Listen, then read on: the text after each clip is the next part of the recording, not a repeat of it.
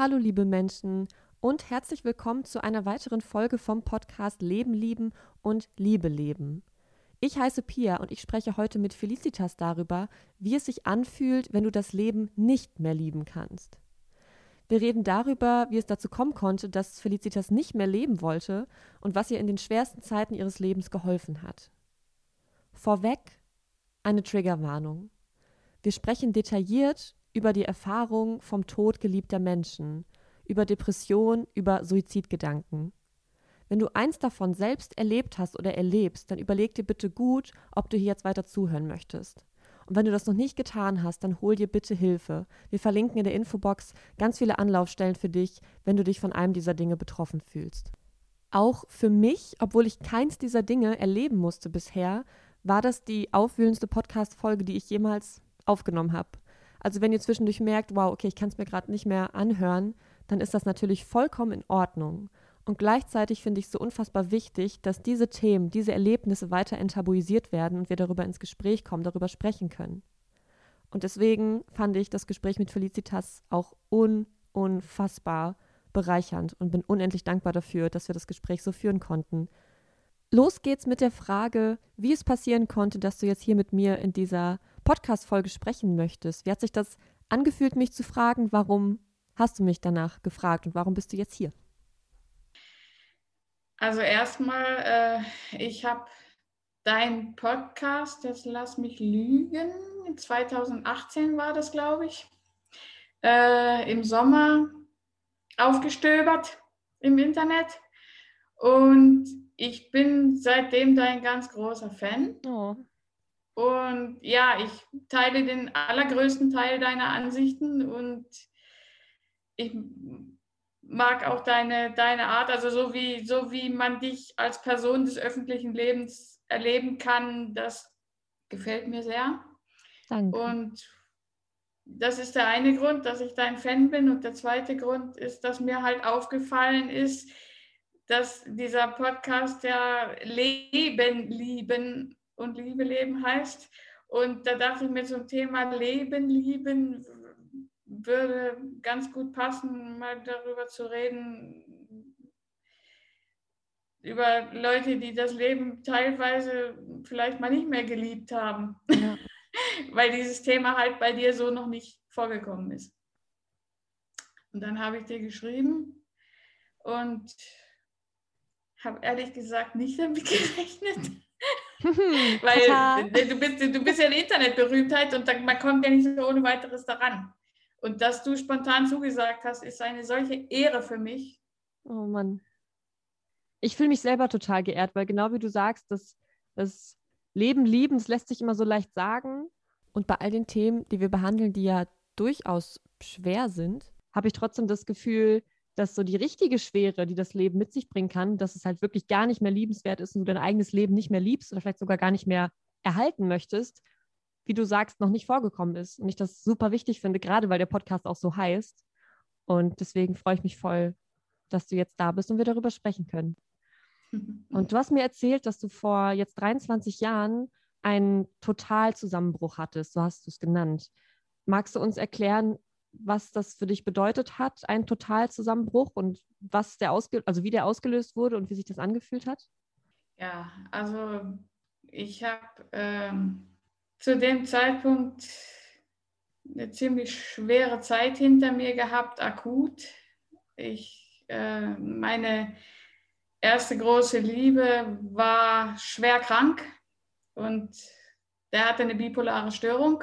Das ist eine Gehirnstoffwechselstörung. Und äh, er hatte davor den ersten und für mich einzigen Akutzustand, den äh, ich dann auch miterlebt habe. Also als wir uns begegnet sind und das ernster wurde auch mit uns, da hat er mir das erklärt und hat gesagt, du, ich habe da so eine komische Krankheit und dann mache ich komische Sachen und das musst du wissen. Und so wie er mir das schilderte, hörte sich das für mich an, so unter dem Motto, ach, das ist wie Diabetes nur im Gehirn. Und ich sagte zu ihm, du, damit komme ich schon zurecht, danke für dein Vertrauen. Mm, okay, ja. Und ja, und dann durfte ich halt miterleben, was das wirklich bedeutet. Und das hatte mich schon sehr angegriffen. Das war aber im Prinzip also dieser Stress, dann danach unsere Trennung. Er war meine erste große Liebe. Und das hat mich natürlich zusammen? an, nur knapp ein Jahr. Mhm. Aber wir haben zusammen gelebt. Es war wirklich bada bing, bada boom, Liebe auf den ersten Blick, totale krass. Schmetterlinge. Und wir haben gedacht, wir trennen uns nie wieder und sind sofort zusammengezogen. Fast sofort. Nach einem Vierteljahr, glaube ich. Ja. Ja. Und ja. Und aber das war nur der allerletzte Auslöser. Davor hatte sich ganz viel Stress in mir aufgestaut.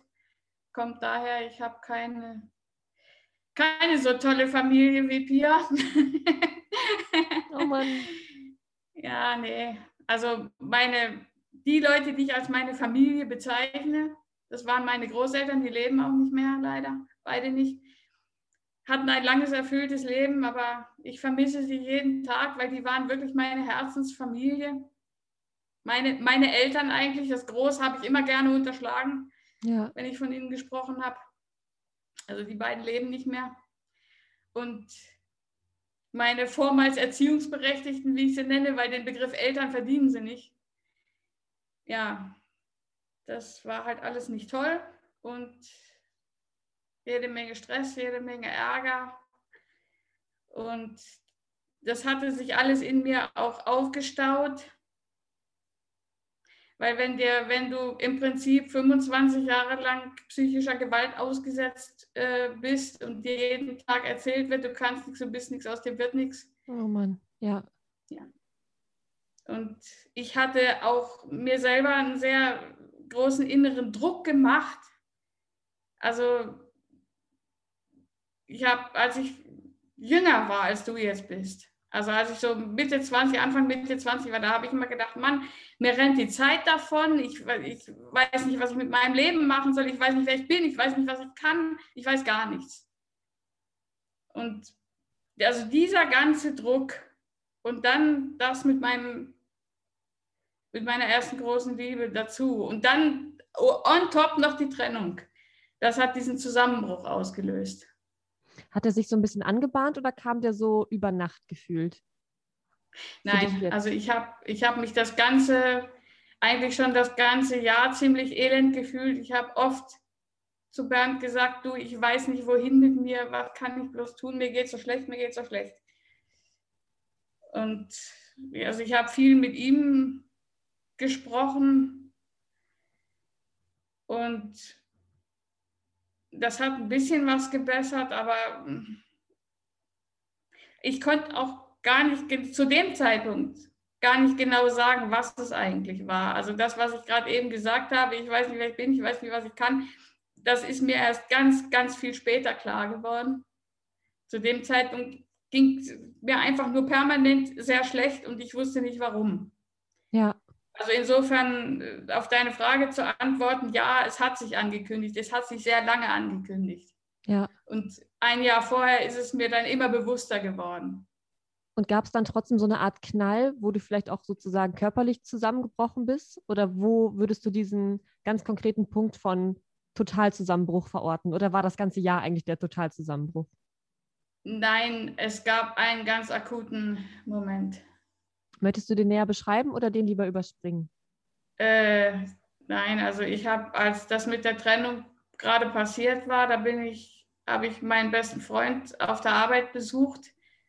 Der ist Beamter bei der landwirtschaftlichen Berufsgenossenschaft gewesen zu der Zeit. Und der hatte auch ein eigenes Büro und der hat immer mal gesagt, oh, komm doch mal, komm doch mal vorbei, komm in meinen Dienst besuchen. Und an dem Tag habe ich das halt gemacht. Und dann saß ich da und habe zu ihm gesagt, ich sage, Harry, ich kann nicht mehr.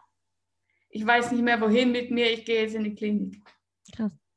Und dann bin ich von da aus, Ari war völlig verdutzt, er hat gesagt, Gottes Willen, ich habe gesagt, du, ich, ich kann einfach nicht mehr, ich kann nicht mehr. Und dann bin ich in die für mein Einzugsgebiet zuständige Klinik gegangen und da saß ich dann heulend in der Notaufnahme und habe gesagt, bitte, bitte nehmt mich auf, ich weiß nicht mehr, wohin mit mir. Wow. Das war, das dein, war, das dein, war das dein erster Kontakt zu quasi psychologischer Hilfe auch? Äh, ja. Mein erster richtiger, wow. ja. Ja. Finde ich aber auch, finde ich total spannend und erstaunlich, dass du da die Kraft noch gehabt hast, für dich zu entscheiden, ich brauche jetzt professionelle Hilfe und dich sogar selber dahin begeben hast. Das ist ja leider auch nicht selbstverständlich. Ne? Das, also ich kenne das auch von, von Menschen, die wirklich dann von anderen fast gezwungen werden müssen, sich auch Hilfe zu holen, weil es ihnen schon so schlecht geht da, oder die Kraft so sehr fehlt, dass selbst dieser Schritt irgendwie nicht mehr möglich ist. So. Bist du dir da selber ja. auch dankbar für, dass du da die Kraft noch hattest? Ja, absolut. Ja. Viel länger hätte es auch nicht mehr dauern dürfen. Weil dann was passiert wäre, glaubst du?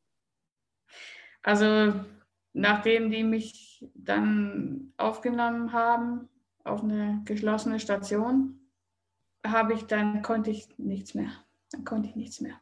Ich habe an die Zeit auch nur noch eine ganz schwache Erinnerung. Ich habe, so viel ich das noch weiß, zwei Wochen nur im Bett gelegen. Ich kann mich nur noch ganz schwach daran erinnern, dass jeden Morgen die Krankenschwester reinkam und gesagt hat, versuchen Sie mal wach zu werden. Also Silvester auf 97, auf 98 habe ich, war ich komplett weg. Ja. Habe ich und, verschlafen. Und auch so weg, dass du es jetzt kaum noch in Erinnerung hast. Genau. Ja. Und das hielt dann zwei, drei Wochen an? Das hielt zwei Wochen an und dann hat es sich ins ganz totale Gegenteil verkehrt. Okay, wie kann ich mir das vorstellen? Ja, dann war ich extreme innere Unruhe. Von morgens bis abends rumgelaufen auf dem Gang, weil ich durfte ja nicht raus. Mhm. Und äh, gar nicht mehr geschlafen. Oh je. Und ich bin ein großer, eine große Gegnerin von Medikamenten. Mhm. Und ich habe in dem Moment, ich hätte nie freiwillig welche genommen. Aber in dem Moment, wo das so schlimm wurde mit dieser inneren Unruhe und diesem, dieser ganz extremen Achterbahnfahrt von, von total außer Gefecht gesetzt sein zu, hin zu diesem getrieben sein und, und nicht wissen, wohin mit sich. Ich habe um Medikamente gebettelt. Ich habe gesagt, bitte, bitte, gebt mir was. Ich, will nicht mehr Achterbahn fahren, ich will mich endlich mal erholen. Ja. Und die Ärzte haben gesagt, nein, nein. Und ich bin so dankbar dafür bis heute. Die, haben, die, haben, ja. die haben gesagt, wenn, wenn wir ihnen hier Medikamente geben, dann fangen sie akkurat an dem Punkt wieder an, wo, wo sie jetzt stehen. Sie verzögern es nur. Gehen Sie da durch. Wir sind oh. bei Ihnen, gehen Sie da durch. Und ich habe gesagt, ich kann nicht mehr, ich kann nicht mehr, ich kann nicht mehr, bitte gebt mir doch was. Nein. Nein. Ja. Und ich könnte bis heute nicht dankbarer dafür sein, für diese verantwortungsvollen Ärzte. Ja. Bin so froh. Das glaube ich. Das höre ich leider aber auch zum ersten Mal tatsächlich, dass Menschen wirklich auch nicht direkt was verabreicht wird. Also ich habe von einigen Menschen, auch gerade mit Depressionen gehört, die für ihr Gefühl dann auch zu frühzeitig sich auf Medikamente verlassen haben und dann ewig in so einem Zwischenzustand waren von irgendwie ein bisschen Kraft, um gerade zu leben, aber auch irgendwie keine Motivation mehr. Und das wäre für dich bestimmt auch nicht der heilende Weg gewesen. Was hast du denn ansonsten da für psychologische Unterstützung bekommen? Hattest du dann da Gesprächstherapie oder wie kann ich mir das vorstellen in so einer Klinik? Ja, also ich meine, die Ärzte haben natürlich nicht viel Zeit gehabt, aber einmal die Woche hatte ich einen Termin mit meiner Stationsärztin und später mit ihrem Nachfolger, weil die Frau Kaspari ging dann weg. Dann hatte ich den Herrn Dr. Jöpkes. Ähm, und ja, einmal, einmal die Woche ein Gespräch. Und ansonsten haben sich die Patienten gegenseitig unterstützt. Ah, okay, es gab dann auch Gesprächsrunden und habt ihr das quasi dann so ganz unorganisiert miteinander geregelt dann?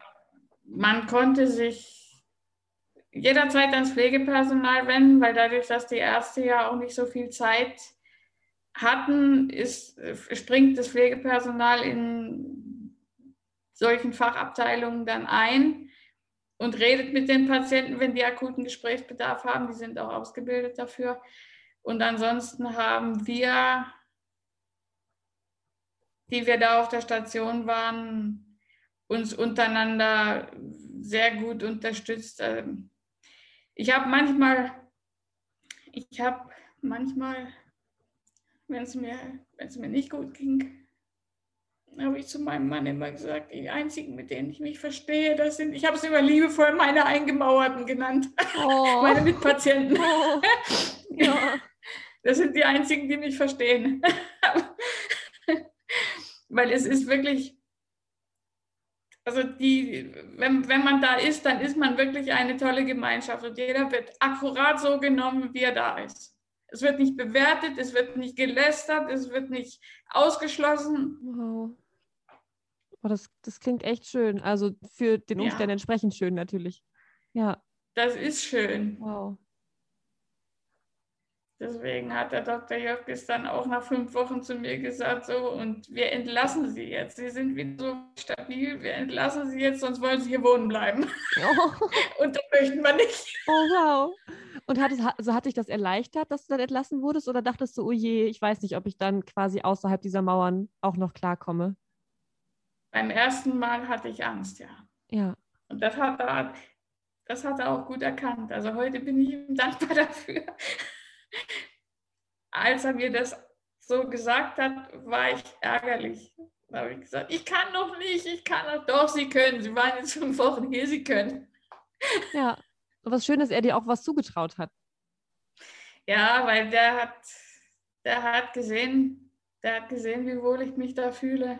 Und hat, er hat mir dann auch, also ich durfte dann auch nicht zu Besuch kommen, also zu meinen Mitpatienten. Mhm. Er hat gesagt, nein, Sie müssen sich jetzt erst wieder daran gewöhnen, dass Sie draußen sind. Ja. Und wie gut hat also das funktioniert mit dem dran gewöhnen? Also hast du noch Erinnerungen an so die ersten Wochen danach? Ja, also ja, das war am Anfang nicht einfach. Also meine Familie, also sprich meine Großeltern, die haben mich dann aufgenommen, weil ja gleichzeitig auch noch das mit der Trennung passiert ist und ich war ja zu ihm gezogen, also zu Bernd. Und dann wusste ich ja nach der Klinik quasi eigentlich nicht wohin auch. Ja. Und dann, dann habe ich mit meiner Familie gesprochen und die haben gesagt, jawohl, komm, wir nehmen dich auf. Und da bin ich dann also noch mal fünf Wochen geblieben. Bei deinen Großeltern dann? Ja. Ja. Ja gut, und das war natürlich, das war für beide nicht einfach. Also meine Großmutter kam damit besser zurecht als mein Großvater. Ich kann mich an einen Abend erinnern, da saß ich in der Küche auf dem Stuhl und bin, also die waren am Essen vorbereiten und Abendbrot machen und ich saß da und plötzlich wurde ich traurig und fing an zu heulen und mein Großvater, der guckte ganz erschrocken und verstört. Kind, was ist denn mit dir? Wir haben doch gar nichts gemacht, warum heulst du jetzt? Oh Mann, ja. Der wusste überhaupt nicht, wie er damit umgehen soll. Der war völlig verstört. Der ist immer um mich herumgeschlichen, so als wäre ich ein rohes Ei, weil er nicht richtig gewusst hat, wie er mit mir umgehen soll. Meine Großmutter, die kann sowas besser. Ja. Ui. Also das, äh, aber es war für beide nicht einfach. Ja. Und da warst du fünf Wochen und dann? Und dann bin ich umgezogen. In dann wieder ein eigenes Zuhause? Ja, weil nach, also meine, meine Oma, die ist auch so von der Fraktion hart, aber herzlich. Mhm. und die hat dann irgendwann so nach drei, vier Wochen gesagt, so Kind, nun überlege dir mal, was du mit, jetzt mit deinem Leben machen willst und wie es weitergehen soll. Und Hattest du da eine Antwort drauf, deine Idee, was du jetzt mit deinem Leben machen willst? Ja, also das hatte ich schon, oder das hatte sich eigentlich schon, der Gedanke hatte sich eigentlich schon in der Klinik entwickelt, ja. Dass ich wusste, wie, zumindest nicht wie, aber wo es danach weitergehen soll. Also wo ich hin will. Und das habe ich ihr dann gesagt und dann hat sie gesagt, gut, wir helfen dir. Ja. Sag, was du brauchst, wir helfen dir. Und inwieweit würdest du sagen, hat das dann ab dem Zeitpunkt auch funktioniert, dass du wirklich mehr so in das Leben gekommen bist, was du auch führen wolltest und dich damit gut fühlen konntest? Das war der erste und wichtigste Schritt. Und ich, um ehrlich zu sein, ich, ich gehe bis heute Ja. in dieses Leben rein. Ja. Also, obwohl es schon so lange her ist, aber es hat sich danach Stück für Stück weiterentwickelt. Also dann da als nächstes wusste ich dann, was ich zumindest als nächstes machen will beruflich, nämlich eine neue Ausbildung. Und das habe ich dann auch gemacht. Und ja, von da ab, also dann habe ich halt in meinem Beruf eine Weile gearbeitet und also das hat sich dann immer weiter entwickelt, so bis, bis heute. Also heute bin ich von beruflichen her wirklich an dem Punkt, dass ich ganz genau weiß, was ich will. Ja. Was schon echt viel wert ist, ne? Ja, Ja. meine eure Generation kennt diesen Druck ja auch noch viel stärker. Dieses, ihr habt das ja auch, aber noch viel, viel stärker heute. Dieses, dieses, mir rennt die Lebenszeit weg, ich muss wissen, was ich mit meinem Leben mache und so. Ja, voll schade eigentlich. Weil ich glaube, genau wie du sagst, so richtig ankommen können wir vielleicht nie. Aber ich finde, wenn wir das so ein bisschen auch hinter uns lassen, so dieses starke Bedürfnis, irgendwo ankommen zu müssen, irgendein krasses Ziel zu erreichen, um dann irgendwie was wert zu sein, dann erkennen wir eigentlich, ja, okay, jeder Tag, jeder Moment ist irgendwie wertvoll und ob ich dann irgendwann irgendwo hinkomme, ist vielleicht erstmal gar nicht so wichtig, solange ich mich im Hier und Jetzt so gut orientieren und wohlfühlen kann, wie es halt möglich ist. Und irgendwie immer auch zu denken, es kommt eh einiges anders, als wir denken. Ist ja mit Sicherheit auch deine Erfahrung. Ähm, Ja, also ungeplante, ungeplante Sachen im Leben, Ja, die kenne ich zur Genüge, ja. Ja, eben. ja. Ja. Was, was, waren, was waren die Dinge, die dir dann noch passiert sind, die auch so ungeplant waren oder nochmal quasi dein, ja, deine Heilung, dein Glück beschwert haben ab dem Zeitpunkt? Also ich hatte da, nach diesem Zusammenbruch eigentlich erstmal eine ganz lange gute Phase. Also wirklich lang. Also das nächste, was dann krass wurde, war das mit meinem Mann. Also, also ich habe meine Ausbildung gemacht, gearbeitet und im Rahmen meines Berufes bin ich dann irgendwann meinem Mann begegnet. Wir haben zusammen gearbeitet und haben dann 2005 an meinem, einen Tag vor meinem 35. Geburtstag haben wir geheiratet. Große Hochzeit, Ui. ja. Und ja, also verheiratet war ich zehn Jahre und mein Mann hatte eine angeborene Herzerkrankung. Und zwar ist er mit einem Ventrikelseptumsdefekt auf die Welt gekommen und früher hat man das einfach zuwachsen lassen. Heute verschließt man das künstlich, sodass überhaupt gar kein Narbengewebe mehr am Herzen entstehen Ah, kann. Okay. Und Ja. damals hat man das halt einfach zuwachsen lassen, dadurch hat sich Narbengewebe gebildet. Das Herz ist ein Muskel.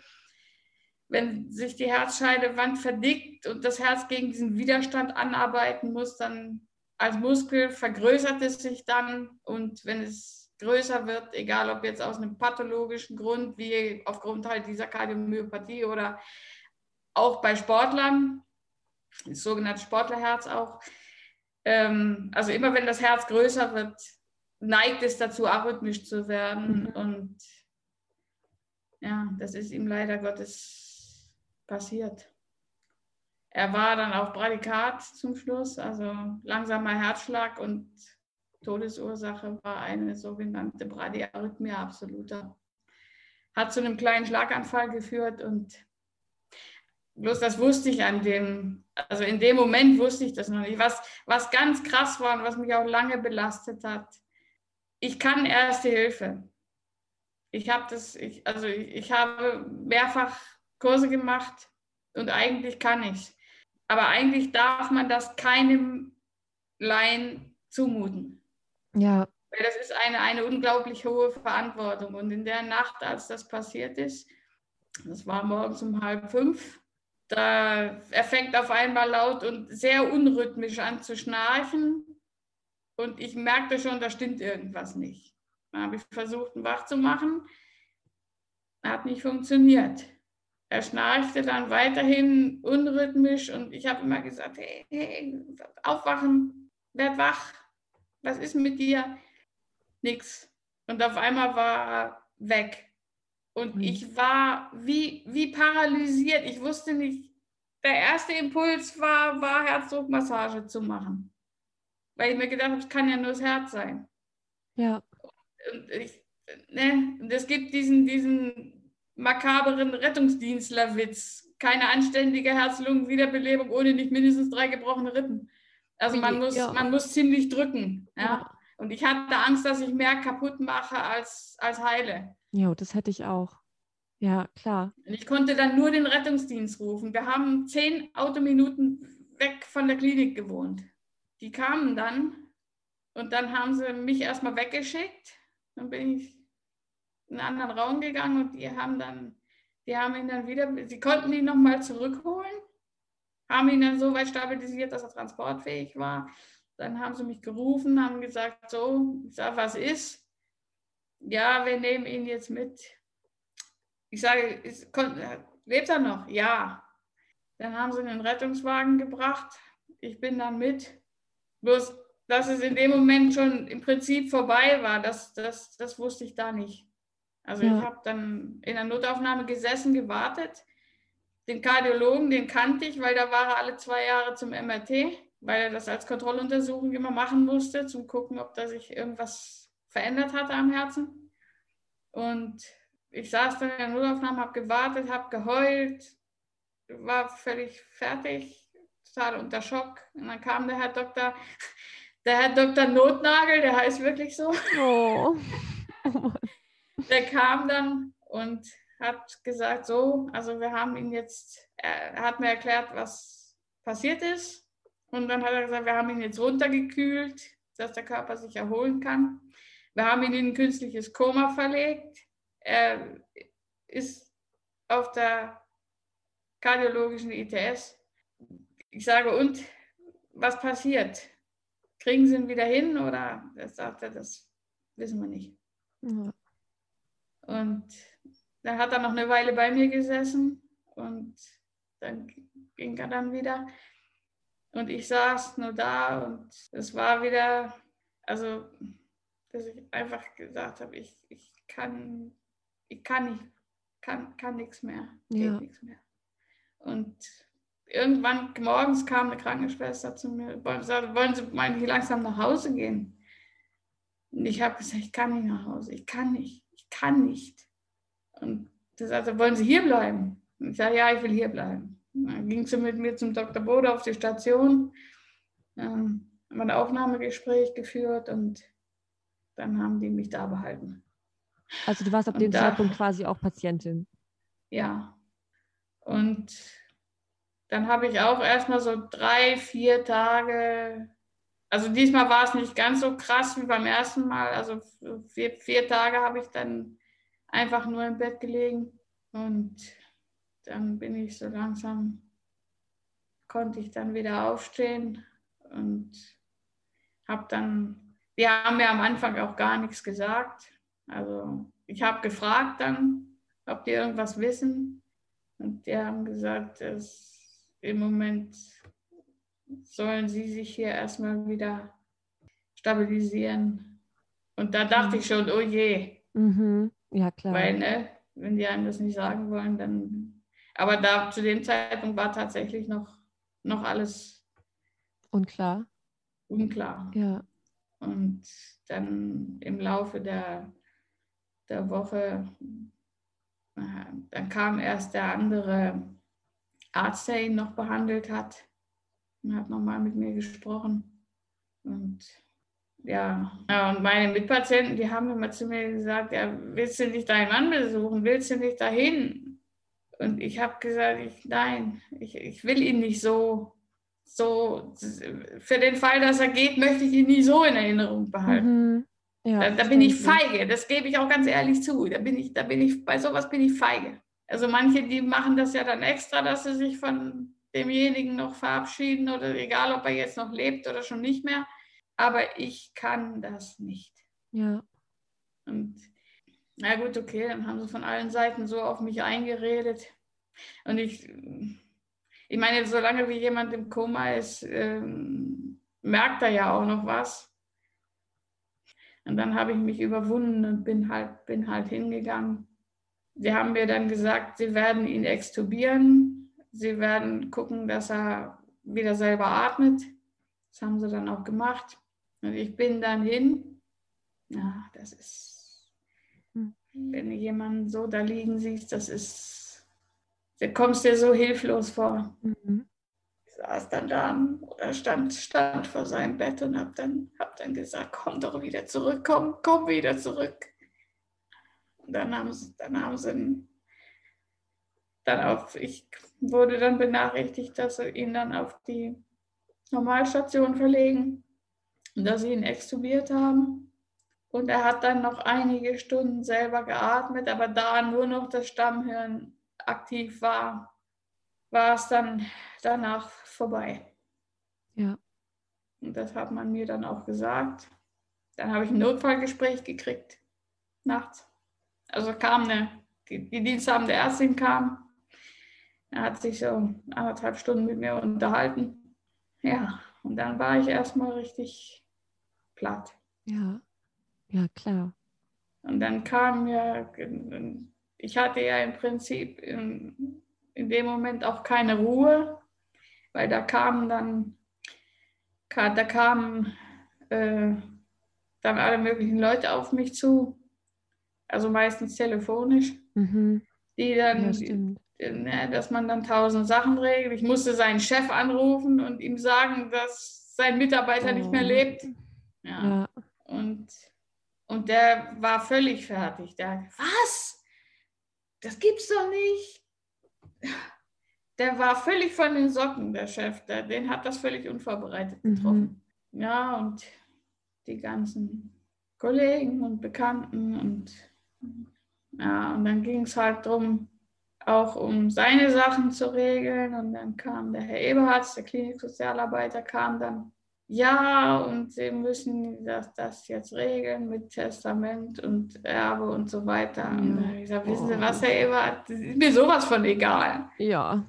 Ich habe, mein Mann hatte zu Lebzeiten immer gesagt, ich will irgendwas machen, dass falls mir was passiert, dass du, dass du dann abgesichert bist da habe ich immer zu ihm gesagt, hör auf, ich will davon nichts hören. Ich scheiß auf Geld, Entschuldigung für den Ausdruck, wenn du nicht mehr da bist. Ja. Nützt mir das alles nichts mehr. Verstehe ich voll. Ja. Und das habe ich dann auch zu meinem Eberhard gesagt. Ich, ich sehe ich seh noch heute, wie wir da bei dem Notar sitzen. Er ist dann mitgekommen und der Notar sagt ja und Erbe und bla. Und ich habe gesagt, wisst ihr was? Es interessiert mich nicht ja, das geht doch nicht, Sie müssen doch von irgendwas leben. Das, das, das gibt es doch nicht, dass Sie das nicht interessiert. Ich habe gesagt, ist mir egal. Ist mir alles egal. Und der saß nur da und schüttelte den Kopf und konnte das überhaupt nicht begreifen. Mhm. Boah. Also ich habe dann auch gesagt, ich will von dem Thema erstmal nichts hören. Und ja, dann musste ich aber trotzdem zwei, drei Sachen, äh, also so das Mindeste, das Allermindeste musste geregelt werden. Und das habe ich dann widerwillig gemacht. Und er hat dann immer wieder gesagt, nur überlegen Sie sich, Sie müssen doch auch eine Perspektive haben. Und ich habe gesagt, Sie, meine Perspektive ist gerade gestorben. Mhm. Ich kann nicht. Ich kann weder darüber reden, noch darüber nachdenken, noch sonst irgendwas. Und das ging im Prinzip noch zwei Wochen lang so weiter, dass mich da alle möglichen Leute mit allem Möglichen behelligt haben. Also ich war auch, und das kannst du jetzt komisch finden, oder das können auch die Hörer komisch finden, ich war nicht bei seiner Beerdigung. Weil erstens war ich zu dem Zeitpunkt selber noch in der Klinik. Zweitens war das zwischen uns besprochen. Ich habe immer gesagt, das kann ich nicht. Er sagte, das weiß ich. Ja. Muss auch nicht. Und ich habe also seine Cousine und sein angeheirateter Cousin, die haben dann alles geregelt, was diese Sachen anging. Ich habe verfügt, dass er in seinem Heimatort bestattet wird. Ich war auch bis heute übrigens noch nie an seinem Grab, weil ich das einfach nicht kann. Ja. Und ja, also das, dieser Freitag, dann die Woche drauf, also eine Woche nachdem er gestorben ist, das war echt der allerkrasseste Tag. Da ging es mir den ganzen Tag richtig elendig. Ich meine, wenn, wenn du tausend Sachen zu machen hast und zu regeln hast und bist von sehr, sehr netten, liebevollen Mitpatienten umgeben, die dich immer auf Trab halten. Und da haben wir es auch wieder, ne? meine mhm. Eingemauerten. Es war auch wieder so eine tolle Mannschaft da. Und also zeitweise ist es dann ein bisschen erträglicher dadurch gewesen. Aber die Menschen um an diesen, ja, also auch viele, die, die dann ist wieder diese, diese, diese tolle Gemeinschaft auch. Und mein Dr. Bode ist sowas von klasse. Das ist ein so toller Arzt. Also der hat auch, auch viel für mich getan und auch der ärztliche Direktor, ja. Professor Ebel. Beide. Also ich bin Kassenpatientin, keine Privatpatientin, aber der, der Professor Ebel guckt nach allen seinen Patienten. Wie es ja eigentlich der auch sein sollte. Ja, naja, ja. Also behandeln tut er natürlich die Privatpatienten, die jetzt Chefarztbehandlung wollen. Die behandelt er selber. Aber er guckt im Rahmen der Visiten wirklich nach allen. Und er ist auch immer für alle seine Patienten da. Also da braucht man nur eine E-Mail zu schreiben und die wird ihm anstandslos weitergeleitet und er kümmert sich. Das ist der allerbeste ärztliche Direktor der Welt. Oh. Ja. Den hast du dann eine Woche lang erlebt oder wie lange warst du dann noch? Also ich war insgesamt vier Wochen da. Okay. Und also dieser Freitag, wo, wo die Beerdigung war, wo ich, da habe ich den da war den ganzen Tag nichts mit mir anzufangen. Da war ich da ging es mir einfach schlecht. Und ja, dann kam halt immer mehr so dieses Regeln von allem Möglichen noch und, und wirklich erholen konnte ich mich da nicht, weil ich war die ganze Zeit, haben mich irgendwelche Leute, haben, alle Welt hat was von mir gewollt. Mhm. Und ja, und der Herr Bode fragte dann so, und nun? Und da habe ich gesagt, erstmal weg. Erstmal weg. Mhm. Ich kann hier nicht bleiben. Ich kann nicht wieder nach Hause zurück. Ja. Hattest du Angst vor all den Erinnerungen und der Trauer zu Hause? Ja, ich, ich, da war alles noch so, wie es die Rettungsdienstler verlassen haben. Mhm. Spritzen, Kanülen, das letzte EKG. Medikamente. Ja. Es lag alles noch darum. Und ich konnte nicht. Also ich bin, ich bin von der Klinik aus, jetzt kannst du lachen über die Geldverschwendung, aber erstmal ins Hotel gegangen. Ja, ist doch vollkommen berechtigt. Aus, ja, klar. Von da aus bin ich dann weggefahren. Weil ich habe so ein, ja, so eine Art Zufluchtsort, eigentlich in guten und in schlechten Zeiten. Das ist so ein kleines Dörfchen am Bodensee namens Langenargen. Und da bin ich also schon die ganzen Jahre immer wieder gewesen, weil es einfach schön ist. Und da bin ich dann hin und bin dann da wie lange geblieben? Äh, insgesamt also sechs Wochen. Und da konnte ich mich dann auch erholen. Und bei der Entlassung hat der Herr Bode zu mir gesagt, so, und Sie schreiben mir bitte einen Brief. Ui. Ich möchte gerne wissen, wie es Ihnen geht. Ich meine, das war eine therapeutische Anweisung, ja. Mhm. Dann muss man ganz klar dazu sagen. Ihm ging es halt darum, er war sich nicht ganz sicher, was ich tue danach. Und dieses, ach, ich muss noch jemanden schreiben, so, so unter dem Motto, da denkt ja noch jemand an mich, weißt du? Also ja. das ist eine Maßnahme, eine therapeutische Maßnahme, um Leute vom Suizid abzuhalten. Ja. Und glaubst du, das hat viel ausgemacht oder dir geholfen? Hast du das dann gemacht, wirklich ihm geschrieben? Ja, natürlich. Ja. Er war mein Arzt, er hat mir die Anweisung gegeben und natürlich habe ich es gemacht. Ich meine, es war in erster Linie eine professionelle Anweisung, aber. Aber ja, eine total sinnvolle. Macht, also. Das, das macht auch nicht ja. jeder. Also er ist, ist überall, wo Menschen zusammentreffen, da gibt es auch Chemie. Ja? Und die passt entweder oder sie passt nicht. Mhm. Und bei meinem Bruder und mir, da hat es gepasst. Das ist echt schön. Ja. Und ja, dann bin ich, bin ich nach den sechs Wochen dann wieder zurück. Ja, und dann ging dasselbe Spiel von vorne los. ich kann nicht nach Hause, ich kann nicht nach Hause. Ich habe mich den ganzen Tag in der Stadt rumgedrückt. Und dann bin ich abends zum Kriseninterventionsdienst und habe gesagt, ich kann nicht nach Hause. Kann nicht. Der Gedanke, dass ich, dass, ich, dass ich da wieder rein soll und dass das da alles noch so verlassen liegt, wie der Rettungsdienst Boah, ja. da hinterlassen hat, das kann ich nicht. Das kann ich nicht. Da bin ich noch mal eine Woche, aber diesmal nicht bei meinem Bode, sondern beim Herrn Spohr auf der Station. Und der ist im Gegensatz zum Herrn Bode einer von der Fraktion hart, aber herzlich. Mhm. Der hat gesagt, meine Liebe, Sie verstecken sich hier, das dürfen Sie nicht. Mhm. Wow, ja. Und die, seine Assistenzärztin, die, die ist heute selbstständig, also die ist nicht mehr in der Klinik, die ist heute selbstständig, die Frau Bongatz. Damals war sie Assistenzärztin, die hat, die hat dann mit mir gesprochen und hat zu mir gesagt, so, und wir überlegen uns jetzt zusammen, wie sie es schaffen, wieder nach Hause zu gehen. Und dann hat sie mir erstens den Tipp gegeben, die Möbel umzustellen. Da habe ich mir erstmal einen Kopf gelangt und habe gesagt, was soll das bitte bringen? Oh Mann. Da ist ja immer ja. noch, also ich weiß nicht, ob du spirituell bist, aber seine Energie ist ja da. Ja, natürlich. Wenn alles daran erinnert, dann ändert ja auch die Konstellation der Möbel erstmal nicht viel daran. ja, das glaube ich. Und, und der hat gesagt, passen Sie auf, Sie gehen an einem, an einem, an einem Wochenende an einem Freitag, gehen Sie und versuchen es. Und wenn Sie merken, Sie können es nicht, weil sie hat mich gefragt, wovor haben Sie Angst? Ich habe gesagt, ich habe Angst, total zusammenzubrechen und nicht mehr aufhören zu können, zu heulen. Ich habe Angst vor diesen unglaublichen Schmerzen. Ja, klar. Da, da sagt sie, versuchen es. Wenn Sie wollen, kommt auch jemand mit. Und da habe ich gesagt, mitkommen braucht keiner. Ich, ich, ich will es da schon alleine versuchen. Und sobald sie merken, dass sie, dass sie nicht zurechtkommen, sie rufen uns und wir sind in zehn Minuten da. Und mit dem, mit dem Rückhalt im Rücken konnte ich dann.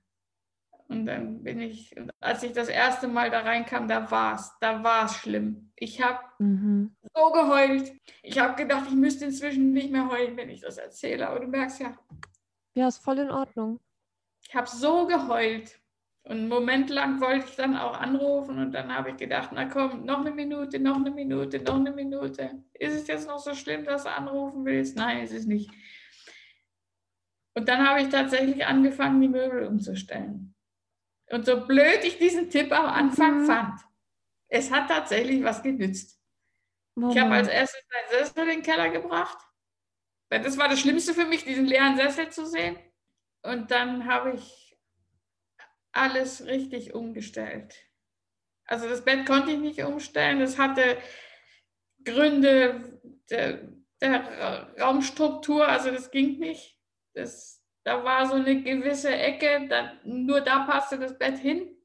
Also das konnte ich nicht umstellen. Aber ich habe dann halt am ehemaligen Fußende das Kopfkissen gehabt und habe es dann so gelöst. Also viel verändert, wie möglich war sozusagen. Ja, genau. Ja. genau. Und ich habe also binnen zwei Tagen, wie ich dann da von der Klinik Wochenendurlaub gekriegt habe, das umgestellt. Und den Sonntag konnte ich mich dann noch erholen. Und am Montag bin ich dann entlassen worden und bin dann auch eine ganze Weile erstmal gut zurechtgekommen, weil ich auch viel zu tun hatte dann, weil alles Mögliche geregelt werden mhm. musste. Und ja, und dann fing es wieder an, mir schlecht zu gehen. Dann bin ich, ich musste dann im Anschluss noch, auch noch zu meiner Hausärztin und musste noch den Arztbrief abgeben vom, vom Klinikum. Und ich sehe mich noch heute da in der Praxis sitzen. Und, und weil sie fragte dann auch so, und wie geht es jetzt weiter? Da sage ich, Frau Großhans, ich gebe mir ein Jahr. Im Moment geht es mir elendig. Ich gebe mir ein Jahr. Wenn es dann nicht besser ist, aber dieses, dieses, man setzt sich ein Limit, um mhm. Sachen zu erreichen, ist psychologisch betrachtet gar nicht schlecht. Ja. Dieses, dieses ich, gebe, ich gebe mir ein Jahr. Ja. Weil so überschaubar ist. Ja, wow, okay, krass. Warum glaubst du, hilft das? Weil es dann so, so überschaubar ist, weil du irgendwie so einen Zeitrahmen hast, der irgendwie nicht so ganz konfus in der Zukunft liegt, sondern irgendwie klar ist jetzt oder nie? Ja, weil man auch, man hat einen Punkt, auf den man, auf den man hinarbeiten kann. Ja. Also ein, Zeit, ein Zeitraum, ein Zeitfenster. Ja. Und nimmt es dann auch so ein bisschen die Angst vor quasi dem unendlich andauernden Leid, wenn du dir quasi selber vornimmst, ich gebe mir nur noch ein Jahr und spätestens dann beende ich es quasi freiwillig für mich? Ja. Ja. Ja, das hilft. Und dann nach einem Dreivierteljahr ist was passiert? Hm? Oder? Also ich bin dann letztendlich doch vernünftig geworden und habe tatsächlich meinen Pflichtteil angenommen, den ich dann geerbt habe. Und bin dann wieder in meinen Heimatbezirk von meiner Stadt gezogen, weil mein Mann wohnte in einer nahegelegenen Stadt. Also ist mit der S-Bahn zehn Minuten weg, aber es ist halt eine andere Stadt. Ja. Und ich bin dann wieder zurück in meine Stadt und meinen Heimatbezirk gezogen.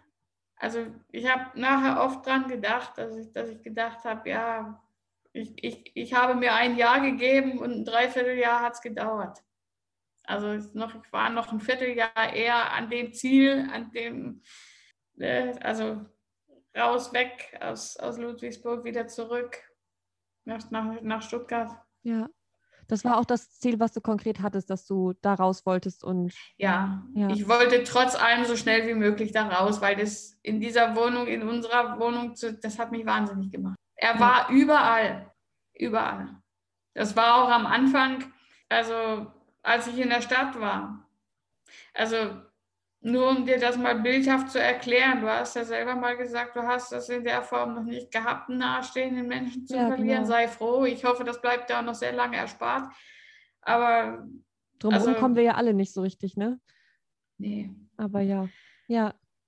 Und äh, also als ich am Anfang in, in der Stadt war, an jeder Ecke ist eine emotionale Erinnerungsmine explodiert und hat mir jedes Mal wieder das Herz zerfetzt. Es ging nur Pau, Pau, Pau. Man war hier zusammen, dort zusammen, da zusammen. An jeder, an jeder Ecke. Das ist, Amy Winehouse hat das mal schön in einem ihrer Songtexte beschrieben. I died a hundred times. So war es mhm. bei mir auch. Okay, ja. Richtig, richtig schlimm. Deswegen musste ich am Anfang auch ganz und gar weg. Und es hat auch sehr lange gedauert, bis das ganz aufgehört hat. Also bist du durch die ich meine, die Stadt verändert sich auch ständig. Ja. Also jetzt ist es, jetzt nach sieben Jahren, ist es eine ganz andere Stadt, als es damals war. Das stimmt, geht echt schnell in Städten, ne? Ja. Ja. Also einmal diese äußerliche Veränderung und es hat auch wirklich so lange gedauert. Also dieses ganz krasse, dass an jeder Ecke eine Mine explodiert, das war ungefähr ein Jahr. Aber das kam dann immer so flashbackartig zurück. Und jetzt erst, nachdem wirklich nichts mehr so ist, wie es vorher war, erst jetzt ist es wirklich besser. Ja. Also wenn sich nichts verändern würde, wenn die, sozusagen die Welt stehen bleiben würde und es würde sich nie irgendwas verändern am Stadtbild oder so, dann wird es noch erheblich länger dauern. Ja. Bis man diese ganzen Erinnerungsminen nicht mehr innerlich explodieren fühlt. Ja. Und was hat dir noch dabei geholfen, würdest du sagen, mit der Trauer dann zu leben? Also du sagst, du bist umgezogen, also hast wirklich auch die, die Location gewechselt, um halt nicht in jeder Sekunde daran erinnert zu werden, an die Trauer und an den Verlust. Was würdest du sagen, hat noch dazu beigetragen, dass du jetzt noch lebst? So gesagt. Also ich war, nachdem ich dann in, in, na, so acht Wochen ungefähr aus der Klinik entlassen war, war ich nochmal an, da war ich ganz ernsthaft an dem Punkt, wo ich gesagt habe, ich halte es nicht mehr aus. Also richtig, richtig krass. Ja. Und da habe ich gesagt, so, und entweder jetzt gleich oder ich gebe mir noch einen letzten Versuch. Dann habe ich mir noch einen letzten Versuch gegeben und habe mich entschlossen, da ich ja konnte finanziell, mir einen Lebenstraum zu erfüllen ich wollte, ich liebe Amerika und seit meiner Jugend wollte ich immer mal nach New York. Oh. Und das habe ich dann gemacht. Wow. Weil ich also habe gesagt, entweder mache ich jetzt was ganz Verrücktes oder ich mache ein Ende. Und dann habe ich erstmal gesagt, nee, ein Ende kann ich immer noch machen. Jetzt mache ich erstmal was ganz Verrücktes. Und dann habe ich das gemacht. Ja. Und da gab es so einen Moment, als ich, also die Reise an sich war, äh, das waren nur zehn Tage und das ist in New York echt nichts weil es da so viel zu sehen gibt und alles.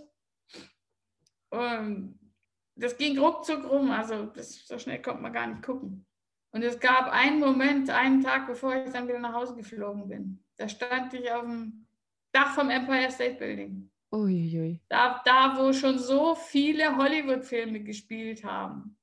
Ich stand da, ich dachte mir, verdammt, ich kann es nicht fassen, dass ich hier bin. Ist das wirklich wahr? Und auf einmal fing ich so an zu heulen und in dem Moment wurde ich wieder lebendig. Davor war ich tot. In dem Moment wurde ich wieder lebendig. Krass. Uiuiui.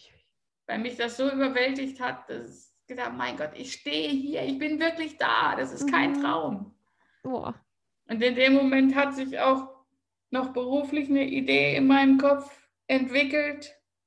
Und dann war ich wieder, dann, dann, ab dann war ich wieder da. Boah. Und dann waren auch die, die Selbstmordgedanken wie verflogen oder einfach nicht mehr so häufig so präsent? Nein, also ab dann war ich 100 Prozent äh, wieder, wieder da, in dem Sinn, dass ich einfach wieder lebendig war. Mhm. Davor, davor war ich einfach tot, innerlich tot. Ich habe keinen Sinn mehr im Leben gesehen. Ja. Dann, ab dann habe ich auch endlich wieder einen Sinn im Leben gesehen. Und natürlich war die Trauer danach nicht weg. Das, das Verhältnis zu demjenigen verändert sich einfach mit der Zeit. Das kann man jemandem, der das noch nicht erlebt hat, schwer vermitteln. Ich versuche es mal. Mhm. Okay, ja, gerne. Ähm, unabhängig davon, woran man jetzt glaubt. Aber ich, also ich rede heute noch mit ihm. So, wenn, wenn ich über irgendwas lachen muss, was er witzig gefunden hätte, da gucke ich manchmal hoch und sage, da, darüber hättest du jetzt auch gelacht. Ja. Oder es gab, es gab zwischen ihm und mir so einen geflügelten Witz. Ich habe immer gesagt, weißt du, wenn du, wenn du mal stirbst, dann fange ich wieder an zu rauchen. Dann fange ich erst recht an zu trinken, weil ich bin Antialkoholikerin schon immer gewesen. Fast mein ganzes Leben lang. Und esse nur noch Fastfood. So, und was bin ich heute? Immer noch Nichtraucher, immer noch Antialkoholiker oh. und Veganerin. Sehr gut. Alles nur schlimmer geworden. wow. Und, dann, und ja. als, als, als ich damals vegan wurde, da, da habe ich dann, da war auch wieder so ein Moment, da habe ich dann so zum Himmel geguckt und habe gesagt, ja, ja, Levi, du würdest jetzt lachen hier von wegen Jackie, Mackie und, ne? und wieder anfangen zu rauchen, nix, das ganze Gegenteil. Oh. Und das sind, das sind so Momente, das Verhältnis verändert sich. Ja. Auch, auch, auch mit meinen Großeltern. Ich habe beide, also die leben ja auch beide nicht mehr. Und das mit meinem alten Herrn, also mit meinem Großvater, das hat mich wirklich sehr krass, auch unvorbereitet getroffen. Mhm. Und aber es, heute ich stelle mich an den Geburtstagen hin, ans Fenster, gucke zum Himmel, gratuliere und sage, feier schön mit allen, die schon da oben sind. Weißt du? Ja. Das ist so, das Verhältnis verändert sich. Auch wenn ich einen Rat brauche, ich kann, wie formuliere ich das jetzt am besten in Pia-Sprache? Ich kann mich innerlich mit ihm verbinden. Mit beiden. Ja. Oder auch mit meinem Mann oder egal wer schon nicht mehr da ist. Ich kann mich mit allen innerlich verbinden. Also das ist die Art und Weise, wie sich das Verhältnis verändert. Die sind nicht weg. Und in dem Moment, wo man das verstanden hat, in dem Moment hat man die Trauer verarbeitet. Kann ich eine komische Frage stellen? Du kannst auch eine komische Frage jo. stellen. Hast du dadurch, dass, dass, so, dass so viele Menschen, die dir so unglaublich nahe stehen, jetzt schon nicht mehr unter den Lebenden sind, selber auch weniger Angst vorm Sterben, Angst vorm Tod, weil du irgendwie fühlst, dass da vielleicht jemand auf dich warten könnte oder das irgendwie schon ein Zustand ist, den du bei Menschen, die du liebst, gefühlt hast? Weißt du, weiß nicht, ob die Frage Sinn macht, aber ich frage mich das immer, ob das irgendwie hilft, wenn quasi Menschen, die ich liebe, vor mir gehen, dass ich dann selber auch bereiter bin zu gehen, vielleicht. Also ja, einerseits schon. Weil dadurch, dass ich für mich dieses, dieses Konstrukt habe, die sind, die hocken alle irgendwo über mir auf einer Wolke. äh, dadurch, also in Zeiten, wo es mir schlechter ging, habe ich dann auch manchmal gesagt, ja, alle sind schon bei Gott außer ich. Mhm. Ne? Alle ja. sind schon da oben, nur ich bin noch hier unten. Und also einerseits ja, natürlich, wenn man, wenn man, man denkt dann so, dann ist man bei all denen, die schon vorher weggegangen sind. Und andererseits ist, ich meine, logischerweise, man stirbt ja nur einmal. Also keiner kann sagen, wie es gewesen ist, ne? Ist so. Es ist, bleibt immer viel unbekannt. ja, klar. Und ich meine, davor hat man natürlich schon oder habe ich persönlich natürlich, natürlich schon auch, auch Angst, weil ich kann ja nicht sicher wissen, was wirklich passiert. Ja. Wenn du jetzt von Menschen wüsstest, die tatsächlich gar keine Angst mehr vor dem Tod haben, sondern im Gegenteil den Tod als Erlösung fühlen und vielleicht schon sogar sich informieren, überlegen, wie sie sich das Leben nehmen können, also ihr eigenes Leben beenden können. Was würdest du den Menschen sagen oder was ist da überhaupt angebracht zu sagen und zu tun? Weil das finde ich immer einfach super schwer mir vorzustellen. Es ist ganz, ganz schwer in dem Moment zu, zu jemandem durchzudringen, der im Moment das Gefühl hat, er kann akut wirklich die Situation keine Sekunde länger ertragen. Ja. Also ich, ich persönlich könnte da nur eins machen, ich könnte denjenigen umgehend in die Klinik verfrachten lassen, zur Not auch mit Beschluss. Weil ja. was anderes kann man da nicht machen und da sollte man sich auch nicht scheuen. Also auch wenn derjenige dann hinterher vielleicht, wobei jemand, jemand, der sich was tun will, ohne jetzt krank zu sein, der, denke ich, wird in der Regel nicht sauer sein mhm. wenn man sowas macht. Mhm. Also gut, bevor man das wirklich mit Beschluss, da sollte man dann echt, weil das steht im Führungszeugnis, muss man wissen. Aber auf jeden Fall einen Rettungswagen rufen und denjenigen sofort, aber sofort in die Klinik verfrachten lassen. Und wenn er nicht, und wenn er wirklich nicht will, dann zur Not und als allerletzte Möglichkeit mit dem Beschluss. Boah. Ich also meine, ich, ja, sag du noch. Also ich kenne aus von der Zeit, damals bei meinem allerersten Absturz. Ähm, da habe ich eine Mitpatientin gehabt, die war 21 Jahre, hatte gerade ja, also gerade ist gut, mit 18 Jahren Abitur gemacht und angefangen zu studieren und die war wirklich schwer depressiv. Die hat in den fünf Wochen, wo ich da war, irgendwie vier Suizidversuche in der Klinik. Ja. Immer wieder. Und aber bei ihr bestand auch keine Aussicht auf Heilung. Die hat einfach 0,0 Lebensqualität mehr gehabt. Mhm. Und solche Leute, also da ging es dann immer wieder von vorne los, immer wieder Rettung, Isolierzimmer, also da wirst du dann 24 Stunden am Tag überwacht, wirklich 24 Stunden am Tag. Mhm. Und dann wieder zurück auf die ins normale Zimmer, dann hat sie den nächsten Versuch gemacht, dann wieder Rettung, Isolierzimmer und so ging das die ganzen fünf Wochen. Und bei jemand, der wirklich ganz, ganz schwer krank ist. Also auch, auch, so, auch der Robert Enke zum Beispiel, der, nur ich persönlich finde es nicht cool, wenn man andere damit reinzieht. Also so vor den Zug schmeißen oder so, ne? Mhm. Das finde ich persönlich nicht cool. Also meine, irgendwie ziehst du immer die Leute mit rein, die dich halt entweder finden oder dich irgendwie mögen oder denen du wichtig bist. Aber klar, Nee, nee, du, du machst locker unglücklich. Hast du mal welche gesehen, die, die, die unfreiwillig damit reingezogen wurden? Ja, ja, klar. Wenn sich jemand vor den Zug schmeißt, die Leute werden ihres Lebens nicht mehr froh. Ja. Wenn die dann jemanden überfahren haben. Das ist ganz, ganz schwer für die. Nichtsdestotrotz, Robert Enke hat einen sehr guten Grund. Meine Mitpatientin hat einen sehr guten Grund. Und solche Leute sollen gehen dürfen, meiner Meinung nach. Aber auch wirklich nur, wenn sie einen sehr guten Grund haben. Nur das Ding ist, das kannst du vorher nicht wissen. Die allermeisten Leute haben eben keinen guten Grund. Mhm. Und die sollen und müssen dann natürlich auch gerettet werden.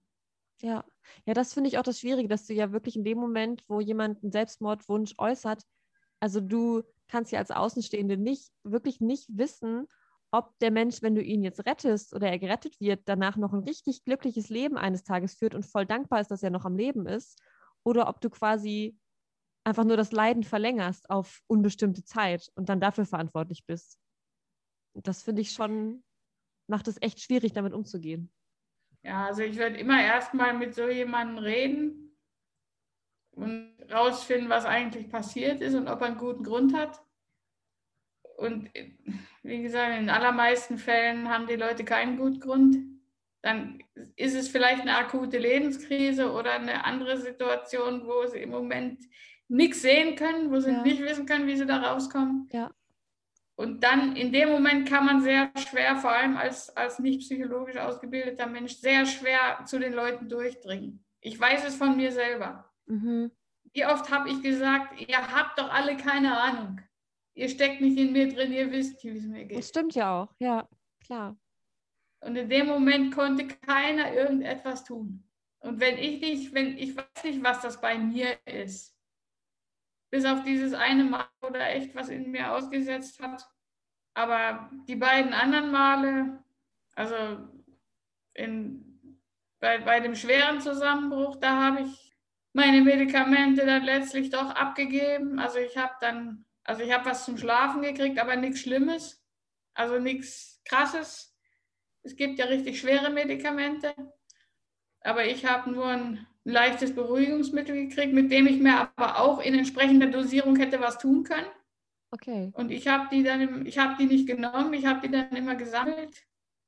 Und irgendwann bin ich dann hingegangen, nachdem der Neffe, der angeheiratete Neffe von meiner Oma, der war in dem Krankenhaus Sozialarbeiter. Und nachdem er mit mir gesprochen hatte und gesagt hat, weißt du, ich kann dich nicht davon abhalten, wenn du es wirklich machen willst. Aber es wäre schade. Mhm. Oh. Also mehr hat er gar nicht gesagt, nur das. Und dann bin ich halt hingegangen und habe die, hab die, das, was ich immer zum Schlafen gekriegt habe, abgegeben, weil ich konnte das ja oder ich musste das ja nicht vor den Augen des Pflegepersonals nehmen. Das müssen nur die, die Medikamente wirklich nehmen, nehmen müssen per Beschluss. Ja. Richtig schwerkranke Leute, die müssen das vor dem Pflegepersonal machen. Das brauchte ich nicht. Mir hat man meine Tabletten immer so gegeben, mein Beruhigungsmittel, was ich da zum Schlafen gekriegt habe. Und aber so ganz schwere Sachen, die ich haben wollte, was ich dir da ganz am Anfang erzählt habe, die haben sie mir ja nicht gegeben, die haben sie mir verweigert. Aber dieses leichte Beruhigungsmittel, das habe ich dann gekriegt. War nur Diazepam, das war nichts Schlimmes. Also die habe ich, die ich dann abgegeben und habe gesagt, hier.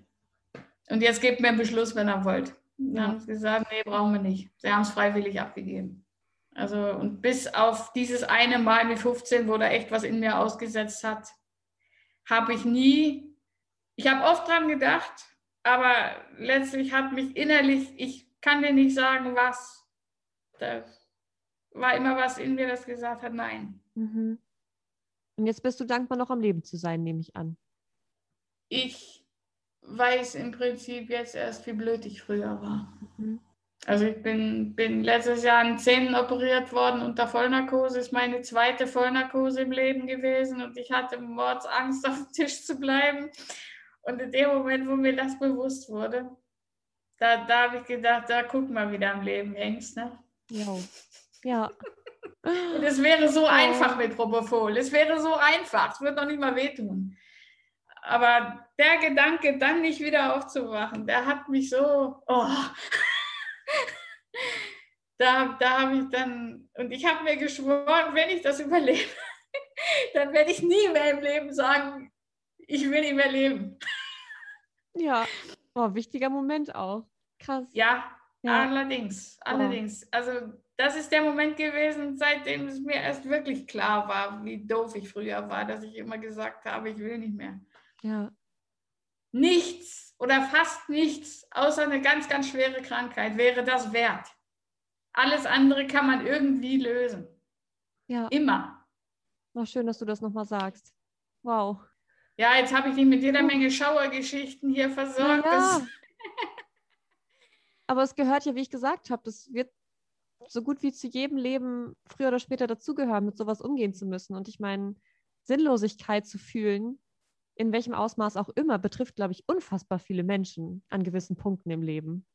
Und deswegen bin ich unfassbar dankbar, dass du das gerade mit mir und mit uns geteilt hast. Und wie fühlst du dich jetzt nach dem ganzen Erzählen?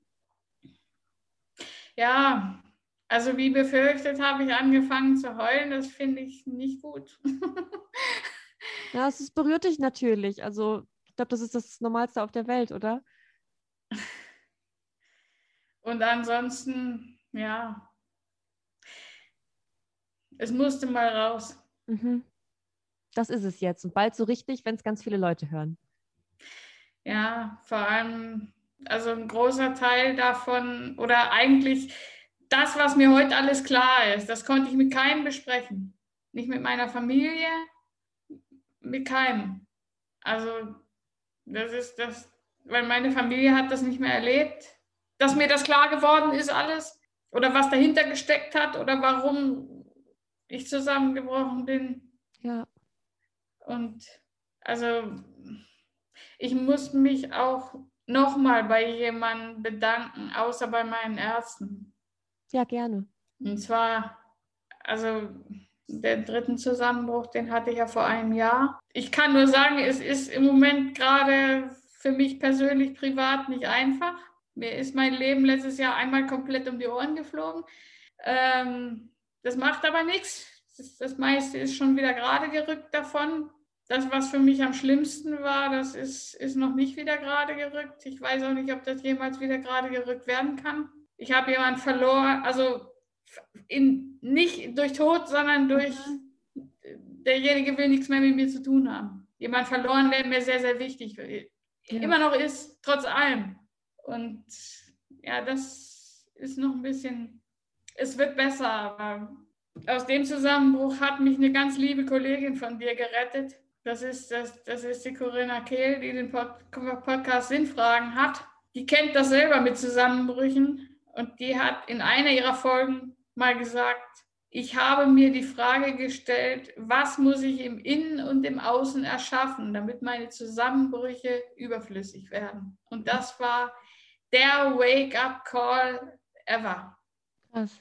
Also seit ich diesen Satz gehört habe und das in mir gearbeitet hat und ich damit umgegangen bin innerlich und also seitdem würde ich mich eigentlich mehr oder weniger als geheilt betrachten. Kennst du mhm. das, wenn, wenn, wenn ein Satz so sitzt, mhm. dass so dir auf krass. einmal alles, aber auch alles klar wird? Ja. Ja. So ist es mir mit ihr und diesem Satz gegangen. Boah. Sag den Satz noch einmal. Was muss ich im Innen und im Außen erschaffen, damit meine Zusammenbrüche überflüssig werden? Wow. Und hast du darauf schon Antworten gefunden? Jede Menge. Wow, wie schön. Also es ist, es ist immer noch, ich bin immer noch, immer noch in einer Art Übergangssituation, aber mittlerweile habe ich, komme ich schon ziemlich gut damit zurecht und der Rest wird sich auch noch finden. Ganz sicher. Und die andere ja. Sache, die muss ich halt einfach verarbeiten. Da muss ich halt einfach damit leben, dass derjenige nichts mehr mit mir zu tun haben will. Obwohl ich immer eine Aussprache wollte, aber wenn es nicht geht, geht es nicht. Yep. Ja. Das ist das, was ihr mal hattet mit, mit, mit Vergeben und da in eurem Podcast habt ihr mhm. mal was gesagt über, über Vergeben und über Leute verstehen. Und das hat mir sehr, sehr geholfen übrigens. Das freut mich sehr. Oh Mann. Ja. Schön. Ich habe es mir deutlich gerade nochmal angehört. Das, das hat, mir, hat mir sehr, sehr viel gebracht. Weil da zu sitzen und das hattest du ja in der Folge auch gesagt. Du, du hast ja gesagt, du, also du könnt, kannst zwar sehr gut verzeihen, aber du fändest es schwierig zu wissen, dass dir nicht verziehen werden könnte seitens ja, eines anderen Menschen. Und voll. so ging es mir auch und zwar ganz krass. Ja. Und die Folge, die ist wie Balsam auf dieser Wunde. Oh. oh. Das ist so schön zu hören. Oh Mann. Ja, da kannst du mal sehen, was so krass. Man, man, denkt immer, ja, die Internetleutchen ja, total. so, aber ihr, ihr, ihr bewegt was, ihr erreicht Leute. Ja, danke schön. Danke, dass du das sagst und tausend Dank nochmal, dass du all das mit mir gerade nochmal durchlebt hast. Und vielleicht sprechen wir uns nochmal. Wer weiß, würde was mich, die Zeit so bringt. Würde mich sehr, sehr freuen, ja. Ja, mich auch. Mit oder ohne Podcast, ganz egal. magst, du noch, magst du noch was sagen zum Schluss? Ja. Gerne. Also, wie gesagt, einmal nochmal ein ganz, ich weiß nicht, ob die das überhaupt hören, aber ich danke von ganzem Herzen Professor Dr. Hermann Ebel, ärztlicher Direktor des Klinikums Ludwigsburg. Ich danke von ganzem Herzen Silvia Maria Bongartz, ehemalige Assistenzärztin im Klinikum Ludwigsburg. Herrn Dr. Rüdiger Bode Oberarzt am Klinikum Ludwigsburg. Und ich danke Corinna Kehl. Corinna, du hast mich gerettet. Du weißt nicht, was du gesagt hast, du hast mich gerettet. Danke. Und ich möchte allen, die denen schlecht geht, sagen, Leute, überlegt euch, ob ihr wirklich einen guten Grund habt zu gehen. In den allermeisten Fällen kann man Sachen wieder hinkriegen. Hier sprach die Expertin. Dankeschön. Okay, dann danke ja. ich dir für diese wunderschönen letzten Worte und sage bis bald an ja. alle. So, wenn du tatsächlich bis hierhin den Podcast gehört hast, dann erstmal tausend Dank für deine Kraft und fürs Zuhören. Und wenn du jetzt erst während der Folge oder jetzt danach merkst, dass sich bestimmte Dinge, die Felicitas erzählt hast, sehr, sehr aufreiben und vielleicht auch fertig machen, dann, wie gesagt, findest du in der Beschreibung der Folge Anlaufstellen für Hilfe, Unterstützung, Seelsorge und so weiter. Schau da vielleicht so oder so gerne einfach mal rein. Und dann sage ich auch nochmal Tschüss und bis zum nächsten Mal.